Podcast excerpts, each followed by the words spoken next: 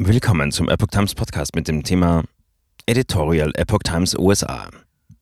Die Trump-Razzia und die Erosion von Amerikas Justizsystem. Ein Artikel von Epoch Times USA vom 23. August 2022. Die Vereinigten Staaten von Amerika verfügen über eine Verfassung und ein Justizsystem, das die Bürger vor staatlicher Willkür schützt.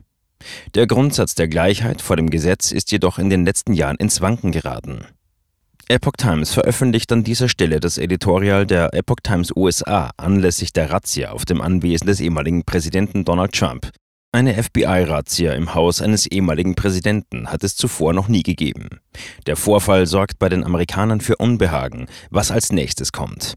Wenn ein Politiker aus der Opposition nur wegen einer möglichen erneuten Kandidatur von Bundesbeamten derart ins Visier genommen werden kann, was ist dann mit dem normalen Bürger? Die Razzia gegen Ex-Präsident Donald Trump folgt auf die jahrelangen Ermittlungen des Justizministeriums zu angeblich geheimen Absprachen mit Russland. Die Untersuchungen ergaben jedoch keine Beweise für ein Fehlverhalten.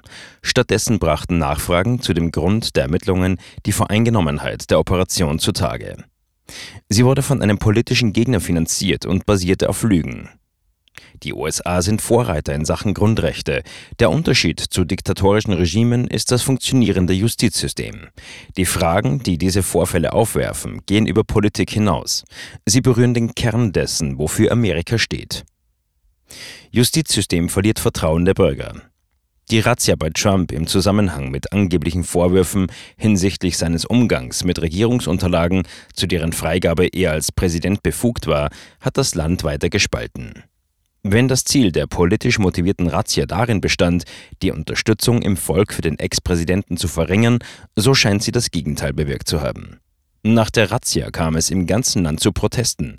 Selbst diejenigen, die Trump politisch ablehnen, verurteilen die Durchsuchung. In der Zwischenzeit haben republikanische Abgeordnete das FBI und das Justizministerium aufgefordert, die Unterlagen im Zusammenhang mit der Razzia aufzubewahren. Sie wollen im Fall ermitteln, falls sich die Mehrheitsverhältnisse im US-Kongress nach der Zwischenwahl im November ändern sollten. Inmitten der Kontroverse ist Amerikas Freiheit auch von außen enorm bedroht. Die Kommunistische Partei Chinas arbeitet unablässig daran, wie sie selbst sagt, Amerika zu zerstören. Während das FBI in letzter Zeit zu Recht gegen KPC-Agenten auf amerikanischem Boden ermittelt hat, muss die Behörde nun feststellen, dass sie das Vertrauen von zig Millionen Menschen verloren hat. Es ist kein Geheimnis, dass inländische und ausländische kommunistische Gruppen seit Jahrzehnten versuchen, alle US-Institutionen zu infiltrieren, um die Nation von innen heraus zu zerstören.